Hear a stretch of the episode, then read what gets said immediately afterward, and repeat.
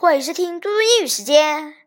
今天我要阅读的是 Unit Two。What time is it? A. Let's talk. Hi, school is over. Let's go to the playground. Okay. What time is it now? It's five o'clock. Time to go home, kids.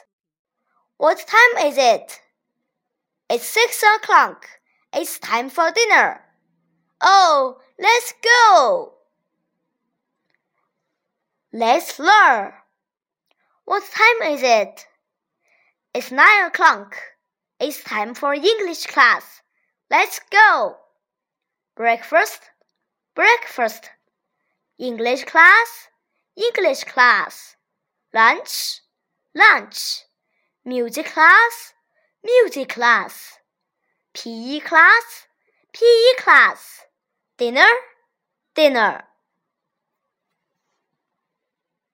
Let's do. It's time for breakfast. Let's drink some milk.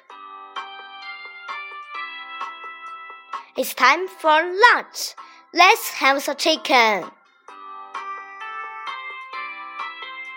It's time for dinner.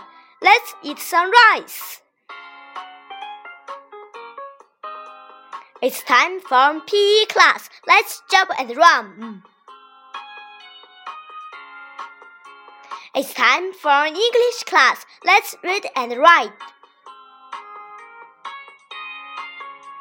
It's time for music class. Let's sing and dance.